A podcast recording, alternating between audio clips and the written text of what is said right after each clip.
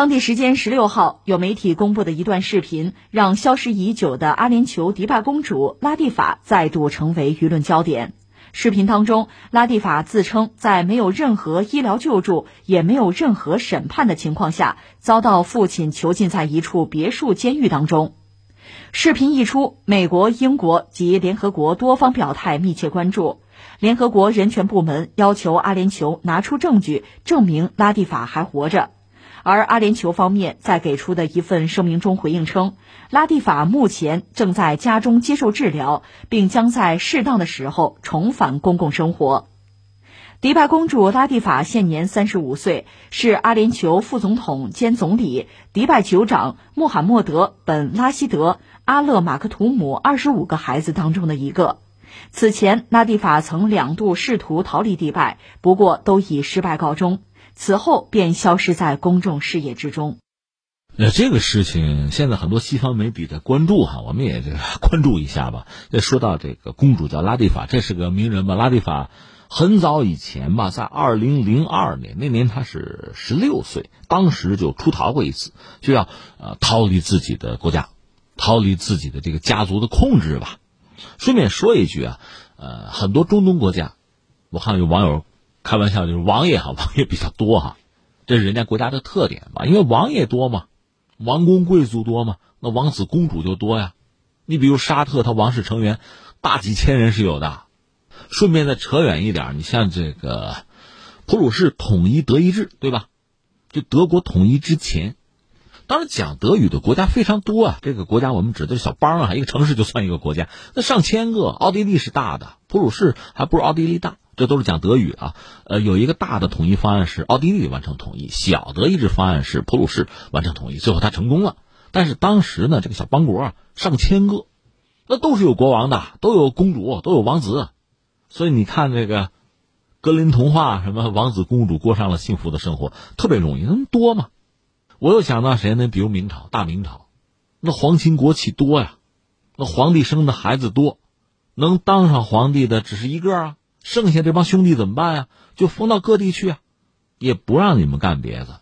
这些兄弟之间见面都不能见面，你们就在家里玩吧，就生孩子玩吧，就这个。那明朝的皇帝是这样对待自己的兄弟的，所以你说现在看到阿联酋这一幕也不让人觉得多么奇怪。但是我们说那个公主拉蒂法向往自由嘛，她在二零零二年就曾经出逃过，十六岁就跑过，她是跑到阿曼边境，结果给抓回去了。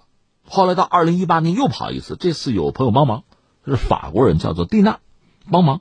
两个人这个策划呢搞得也比较大，在严密监控之下吧，这俩人居然偷偷驾车离开迪拜，跑到阿曼的海岸，然后呢，呃，在那儿就又上了一条豪华游艇，打算用这个游艇呢，跑到印度去，从印度再飞到美国啊，飞到西方去，是这么一个计划。计划可能人太大了，所以呢，这个游艇。到了公海，没到印度呢，就遭到了印度和阿联酋军舰的拦截，那就跑不了了。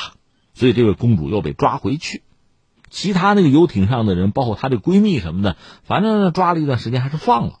这个蒂娜呢，后来就说自己是最后一次见到这个拉蒂法啊，她是成立了一个叫做“自由拉蒂法”的组织，是个运动嘛，就是开始向联合国报告说拉蒂法遭遇啊，就被抓了，丧失自由了，我们要解救她。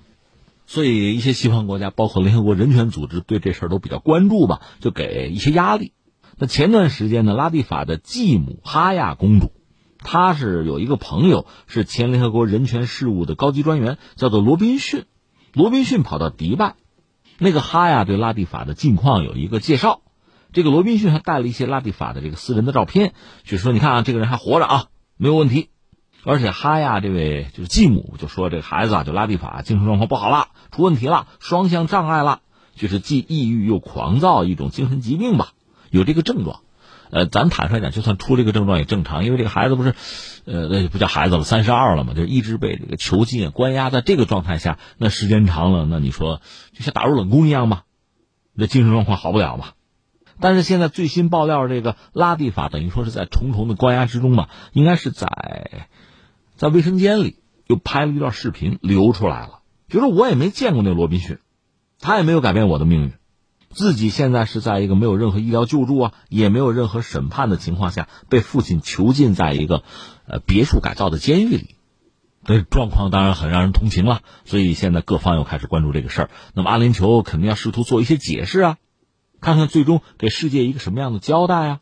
这是我们要说的一个事情。其实除了这位叫拉蒂法的公主逃走之外，涉及到迪拜的这个王室啊，故事可就多了。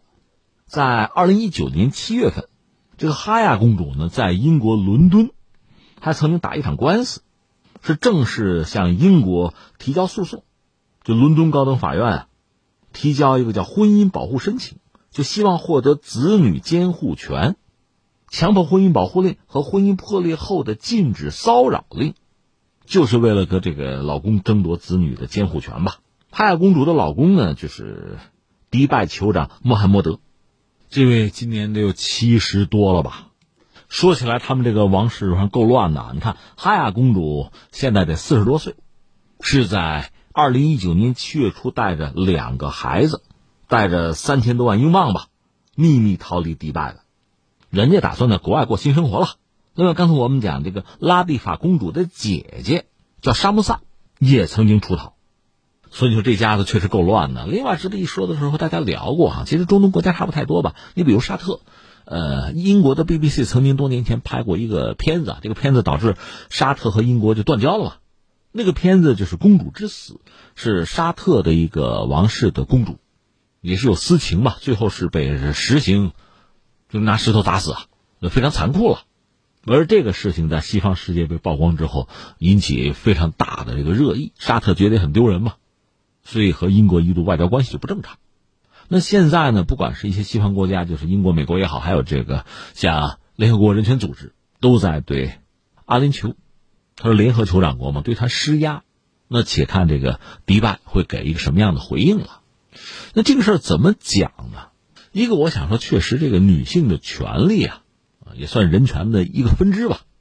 她被人们真正的这个认识和尊重，确实是一个过程。你看，当年讲什么自由、平等、博爱的时候，或者法国搞什么民选、普选的时候，没有女人什么事儿的，不是男女各有一票，不是的，只有男人有这个机会啊。所以，包括西方的这个就是人权也好啊，女性权益也好啊，这个觉醒其实离今天也不是很远。我忽然想起一个人，英国的那个蒙马利元帅，二战名将，他曾经访问过中国。就一九六一年吧，当时周总理亲自部署，让那个熊向晖来陪他。周恩来就说：“放手，让蒙哥马利去看旧中国遗留下来的贫穷落后和新中国取得的成就，那都是客观存在的，让他自己看，自己去做结论，让他从本质上去了解中国。别的就不说了。蒙哥马利见过毛泽东主席的，那都不说了，就说他和熊向晖曾经争过一个事儿，很有意思，很耐人寻味啊。那在哪儿呢？在洛阳，当时正好是看了一出戏。”穆桂英挂帅，他就说这个戏不好，为什么让女人当元帅呢？这边就说，哎呀，这是这中国一个民间故事，大家都喜欢。蒙哥马利就说啊，爱看女人当元帅的男人不是真正的男人啊，爱看女人当元帅的女人也不是真正的女人。熊向晖那什么人啊？马上还嘴说，哎，中国的红军里有女战士啊，解放军里有女少将啊。蒙哥马利耸耸肩膀说，哎呀，我对红军对解放军我还是很尊敬的啊，不知道还有女将军哈，这有损解放军声誉吧？熊向晖怒了，就说：“哎，英国的女王不是女的，女王是英国国家元首啊，全国武装部队的总司令啊，你怎么不说呀？”那蒙哥马利当然一下子就无语啊。那是在一九六一年的事情吧，就在那个时候，英国著名的一个元帅，他对于女性的看法和认识，也就这个样子呀。所以我们说呢，对这个女性，对于女权啊，这个认识，我们要形成一个啊比较科学的哈。适合时代发展的认识，就是你不要落后，也不要激进，你不要偏颇，要和这个时代发展的主旋律要合拍，这个真的是何其艰难，这确实是一个一个进程吧，这是一个我的感慨。还有一个是什么呢？就是我印象之中啊，当年整个世界对谁对南非一致的是有意见，因为它是种族隔离政策嘛，就歧视黑人啊。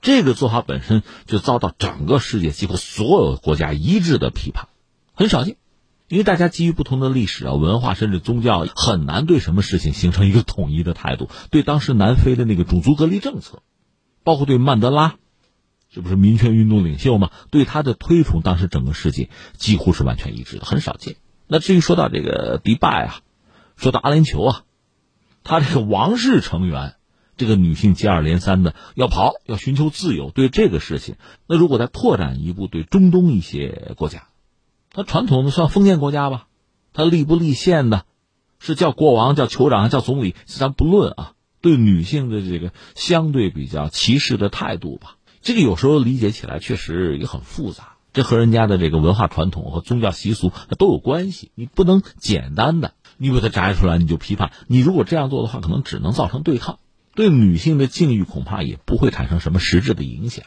那你怎么来促进它发生一个变化、一个变革？这是技巧了。但总的来说呢，尊重女性，给女性更多的在社会上的这个权益，这个应该是文明发展的一个方向了。另外，我还觉得是什么呢？就是涉及到对女性女权的这个关注啊、尊重啊。不管说是这个某些国家的这个政府也好，还是一些媒体也好，如果我们真是关注这个问题吧，那我想还是要统一标准，不要玩什么双标。你比如印度，它这个种姓制度对女性的歧视，到更加让人觉得匪夷所思的地步，很多寡妇要要自焚或者被烧死的。这个与女权、与人的基本权利也是矛盾的。这个有人管没人管啊？那不能因为说她是公主啊，她是王妃，我们就多关注啊。很多中下层的女性，在某些国家，她们的境遇更加悲惨的话，我们是不是应该同样的给予同情，去关注，去鼓与呼啊？